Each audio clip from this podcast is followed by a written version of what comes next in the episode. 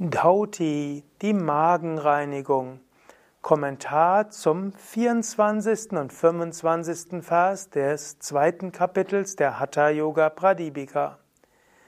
Svatmarama schreibt Tatra Dhauti Chaturangula Vistaram Hasta Panchadashayatam Guru Padishta Margena Siktam Vastram Shanargraset Punapradyaharet Shaitat Uditam Dhauti Karamatat.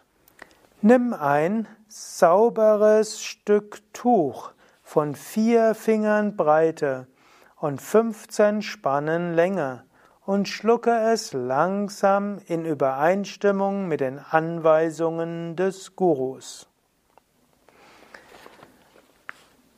Ein sauberes Tuch. Im, heutzutage im Westen ist am leichtesten eine Art Mullbinde zu nehmen. Er sagt hier vier Finger breit, das ist etwa zehn Zentimeter breit. Wenn du es das erste Mal machen würdest, würde ich dir eher empfehlen, nimm eine Mullbinde, die vielleicht drei bis fünf Zentimeter breit ist. Das geht leichter. Dann kannst du das in Salzwasser hineintauchen und dann gibst du das, machst du so einen kleinen, also sag noch 10, 5 Meter Länge. Wenn du es das erste Mal machst, muss es nicht 5 Meter Länge sein. Wenn du ein paar Zentimeter runter wirken kannst oder runterschlucken kannst, ist das schon gut. Also hm, am Anfang brauchst du vielleicht nur 50 Zentimeter. Du nimmst dieses Tuch, gibst es in Salzwasser, windest so die vordere Spitze um deinen Zeigefinger und dann gibst du mit dem Zeigefinger so weit wie möglich nach hinten, bis irgendwann der Schluckreflex aktiviert wird und dann schluckst du es runter. Manchen hilft es, dass du es nicht direkt an die Zungenwurzel gerade nimmst, sondern so ein bisschen seitlich vorbei, so weit nach hinten und dann schlucken. Manchen hilft es so, den Hochwirkreflex zu überwinden. Anschließend oder zwischendurch schlucke dann immer wieder etwas Salzwasser runter oder auch normales Wasser. Und danach irgendwann merkst du, es geht nicht weiter, meistens kommt das Tuch von selbst wieder hoch. Und um Dauti zu lernen, ist das gut, es jeden Tag zu machen.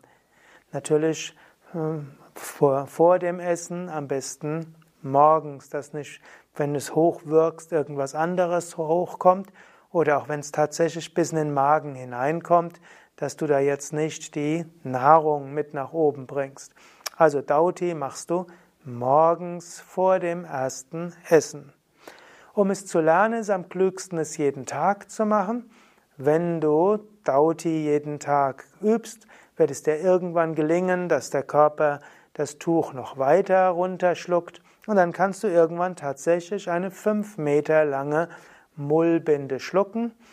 Und dann gilt es natürlich, das Tuch wieder rauszuziehen. Dazu gibst du den Kopf so leicht nach hinten, du entspannst die Kehle und ganz sanft ziehst du es wieder raus. Wenn du plötzlich merkst, der Schluckreflex wird wieder aktiviert, dann jetzt nicht plötzlich in Panik rausziehen gegen den Schluckreflex. Das tut er nicht so gut, sondern gib lieber noch eins, zwei Zentimeter nach, gib den Kopf weiter nach hinten, atme mit dem Bauch, entspanne, lasse los und dann kannst du danach äh, rausziehen. Also so geht äh, dieses Kunja Kriya, äh, dieses Rit Dauti, auch genannt Vamana Dauti. Rit heißt übrigens Herz, das führt dich irgendwo am Herz vorbei. Vamana heißt in diesem Kontext Kleidung, also ein Tuch. Ja, wenn du das lernen willst, die meisten Yoga Vidya Stadtzentren haben auch Kriya Workshops, die, da kannst du es auch lernen. In der Yoga Vidya vierwöchigen Yogalehrerausbildung gibt es auch einen Kriya Workshop. Nicht immer haben wir das während der zweijährigen Yogalehrerausbildung, aber du könntest auch, wenn du sagst, du bist Teilnehmer der Zweijahresausbildung, könntest du auch fragen, ob du im Rahmen der zweiten Woche, typischerweise am Donnerstag der zweiten Woche könntest du auch zum Ashram hinkommen und morgens den Kriya-Workshop mitmachen.